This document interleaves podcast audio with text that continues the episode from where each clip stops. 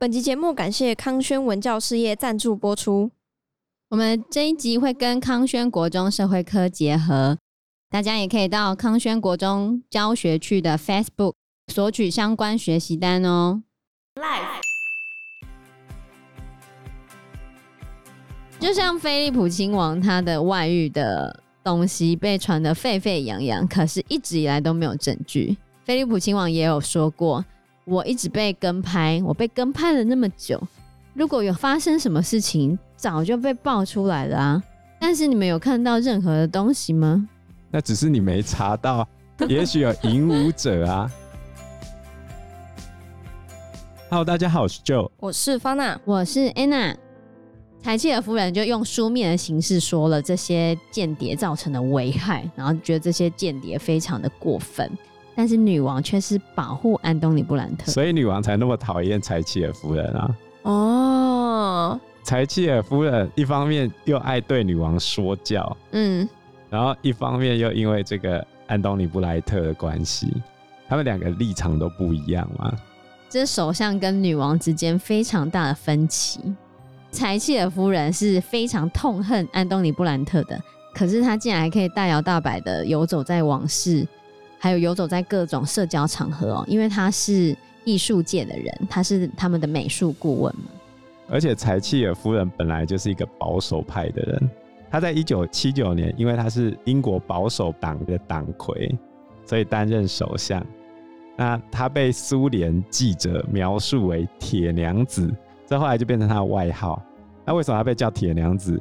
就是他非常的保守顽固，拒绝妥协。所以你就知道他在处理同性议题的立场是什么。所以书里面有描述到，他觉得伊丽莎白二世其实是非常的双重标准。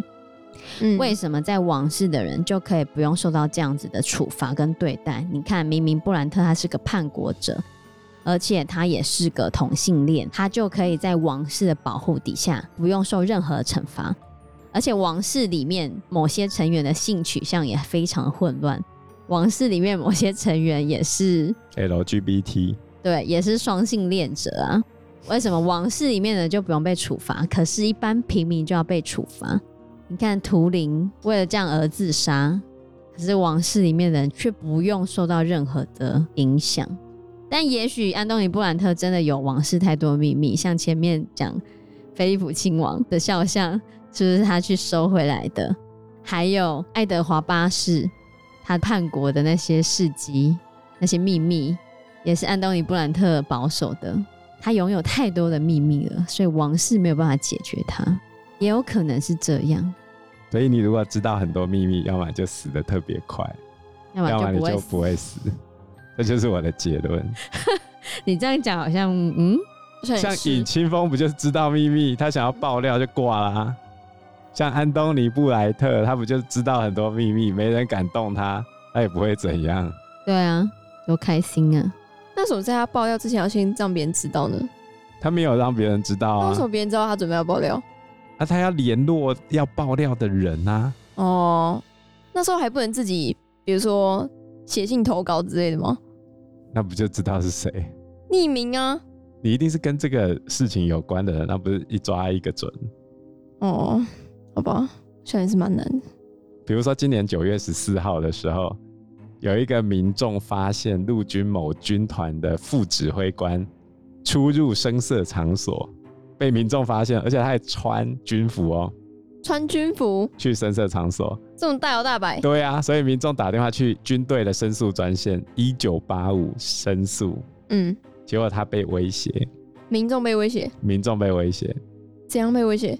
他先后接到自称是副指挥官的驾驶兵，还有政战主任打电话来告诉他，最后呢，就是一个带有黑道口气的人，用威胁的语气要求他出来详谈。你给我出来谈。那个民众，对吧？爆料的人啊，啊，爆料是个困难的事情，是一门学问。你想要爆料，人家不让你爆料，你就完了。这还是小事哦。到底要怎样爆料？以现在来说的话，你要看什么事情？欸、我也不知道哎、欸。这就是为什么王室争议会那么大，因为很多知道真实秘密的人，要么就死了，要么就把秘密带进棺材里面，就像爱德华八世一样。死之后很久才被爆料出来，就没差了，就没有杀伤力了。也就是要在那个人还没死的时候爆料才有杀伤力啊。所以你看，王室真的是很多秘密。而且同样在一九七九年的时候，菲利普亲王的舅舅蒙巴顿伯爵，在一九七九年的时候往生了。他是被爱尔兰共和军炸死的。这个蒙巴顿伯爵呢，是菲利普亲王非常爱的舅舅。他等于是让菲利普亲王可以跟女王结婚的重要的推手，然后在英国的整个王室也占据了非常多的地位。王室也有很多跟蒙巴顿有关的档案。当然，在这书里面呢，写了很多大家喜欢的八卦，因为很多关于蒙巴顿的軼事有证据证明说他非常的荒淫无度啊。可是他是菲利普亲王的舅舅，到底？这个跟王室隔的比较远了吧？可是查尔斯王子在求学的阶段，因为爸爸妈妈都很忙，那时候其实是蒙巴顿伯爵在帮助他们带小孩的。所以查尔斯是蒙巴顿带的啊？对啊，难怪他学他嘛。对啊，啊是这样吗？反正书里面就有提到很多蒙巴顿伯爵的八卦。举例来说，他是一个双性恋者，他最后的时候，他其实非常喜欢男生。他最后八年里面都跟一个男生保持着稳定的同性恋的关系。你看他已经很老了，他还是很喜欢那些小鲜肉。而且蒙巴顿还曾经说一些话，他说：“你知道我为什么要当皇家禁卫骑兵队的上校吗？因为这里有这么多漂亮的男孩，漂亮男孩，他就喜欢男生啊。嗯、他后面喜欢男生，他是个双性恋，所以几十年来他会不顾忌的滥用职权谋取私利。”他对年轻的男孩有变态的嗜好，因为他最后是被爱尔兰共和军就炸死的嘛。他在遇刺前两年，他就找十六岁的男生在酒店的套房中跟他发生。关系。对，当时候的蒙巴顿他是王室中年龄最大的政治家，而且他还是菲利普亲王跟查尔斯王子的精神导师哦。对，你就看他的外面的那些荒淫的作为，然后他是他们的精神导师，而且查尔斯当时候是王子嘛，他就称呼蒙巴顿伯爵，他是我的名誉祖父。蒙巴顿伯爵听了很爽，他一直叫查尔斯叫我的名誉孙子、干孙子啊，因为他其实是算他的舅公吧，嗯，但是就是跟祖父没什么差别啊，对。就很疼查尔斯王子啊，可是毕竟当时同性恋在英国还是违法的。可是你看，蒙巴顿竟然可以利用他的职权，上了那么多的小鲜肉，然后过了这么荒淫无度的生活，而且完全没有任何的惩罚。嗯、这也是这本书要批判王室的，就王室成员随便乱搞都不会怎样，可是一般平民就会受到很严重的对待。不过他被刺杀跟这个没关。主要是英国跟爱尔兰之间的冲突，在爱尔兰北边有一个北爱尔兰地区嘛，嗯，爱尔兰一直希望把北爱尔兰收回去，然后英国一直不肯放手北爱尔兰，所以这中间就发生了好几次武装的冲突。那在一九七九年的八月二十七日，这个刺杀发生之前，爱尔兰的和平卫队，也就是当地的国家警察，就提醒蒙巴顿。你有可能会被谋杀，结果蒙巴顿还是要带家人乘坐游艇捕虾，然后有一个爱尔兰共和军的成员就利用船上没有人的时间装了一个炸弹上去，然后等到蒙巴顿一家都上船之后，他就引爆炸弹，然后蒙巴顿的双腿被几乎炸断，就是还连着皮这样子，不过他很快就被渔民给救起来。救起来之后，他就伤重而死。毕竟他当年已经七十九岁了。好，那问题就来了，这家伙争议很大吧？你觉得他适合举办国葬吗？国葬哦，我们反观一下，日本政府宣布安倍晋三要举行国葬，结果有人跑去抗议嘛？因为其实有些人是反对的啊。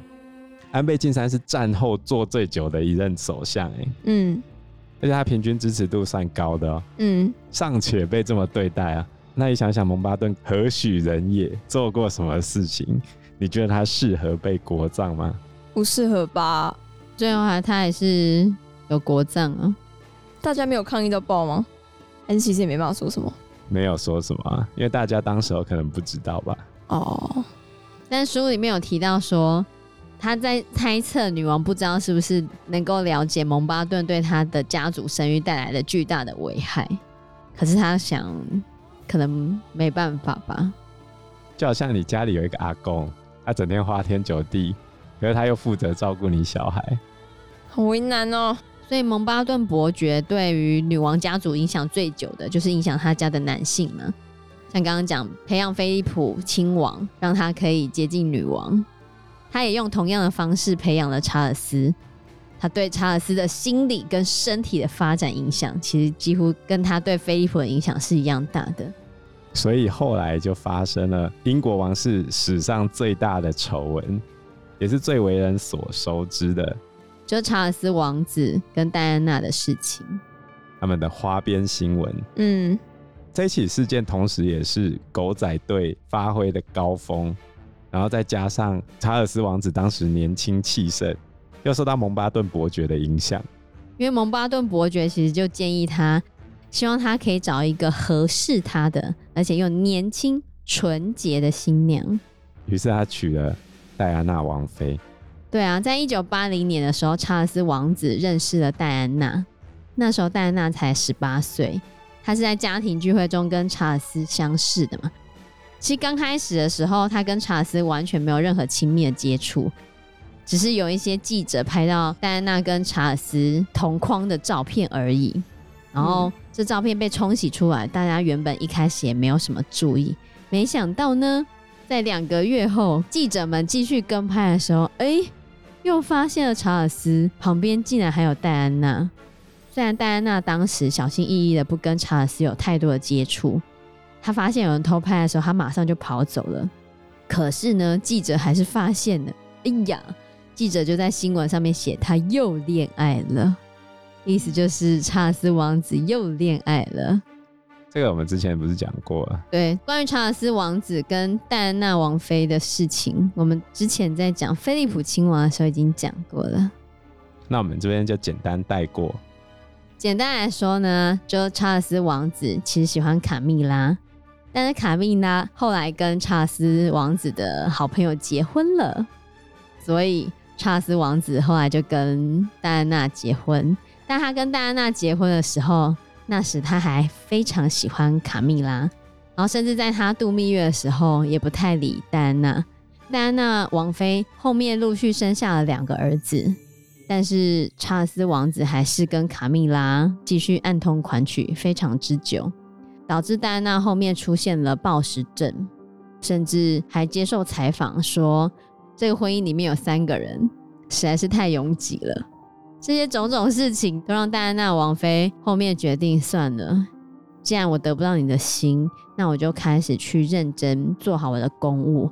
所以戴安娜王妃后来做了非常多的慈善。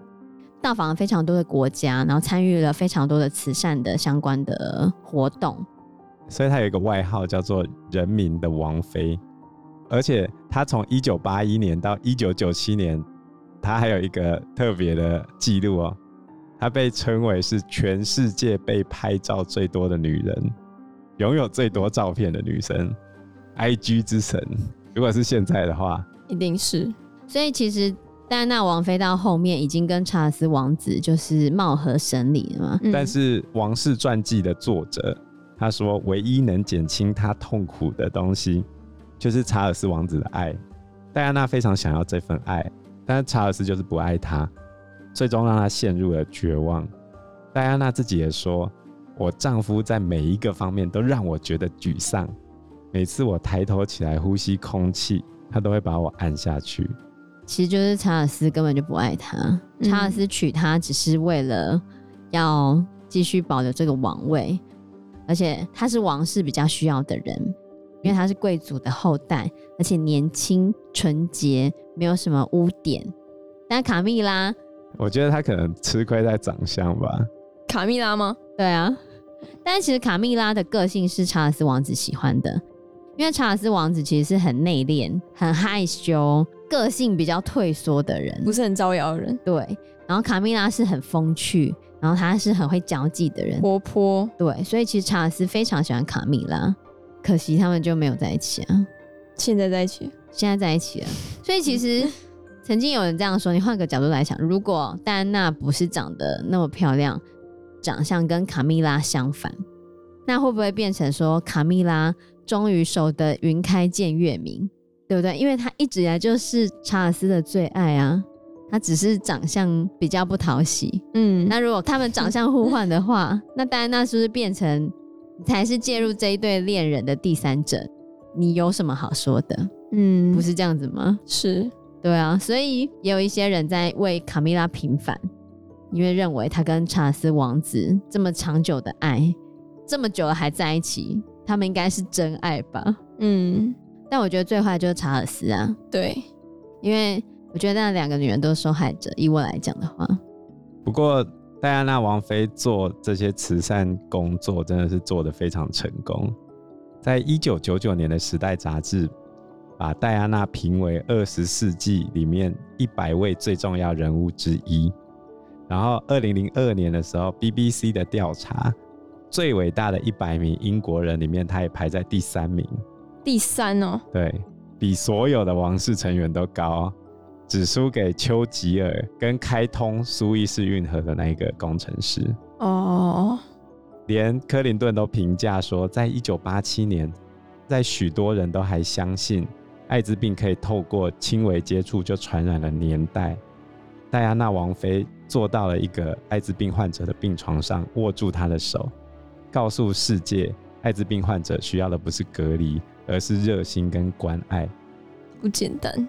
你比较伊丽莎白二世在面对矿灾，还有戴安娜在面对艾滋病患者，谁发挥的影响力比较大？戴安娜，这就是为什么王室一直被抨击的原因啊！因为很多人认为女王表现出来这种淡漠的样子，对，其实是很冷酷无情的。所以你看，在查尔斯跟戴安娜的婚姻的问题。其实就可以发现王室的家庭凝聚力出现严重的问题了啦，啊，因为除了查尔斯之外，其实还有其他的问题。什么问题？就是女王的儿子安德鲁王子，现在也很惨啊。他做了什么事？你说近期的还是之前吗？他总共做了很多事吗？对啊，他也是一个糟咖。呃，女王的第一个儿子是查尔斯王子嘛，第二个是安妮公主，第三个是安德鲁王子。就是在查尔斯王子跟戴安娜王妃的婚姻破裂的时候，其实安德鲁王子跟他的妻子也是婚姻破裂，而且女王是最宠爱安德鲁王子的。那安德鲁王子其实跟查尔斯年龄相差蛮多的，然后在安德鲁王子出生的时候，女王已经比较闲了，所以她可以好好的照顾安德鲁王子。所以安德鲁王子一直是女王最宠爱的小孩，所以大众就觉得女王太宠溺安德鲁王子了。她对安德鲁王子的纵容是没有底线的。举例来说，她花了三百五十万英镑给安德鲁王子买了一栋有五十个房间的豪宅，大概一亿台币。嗯。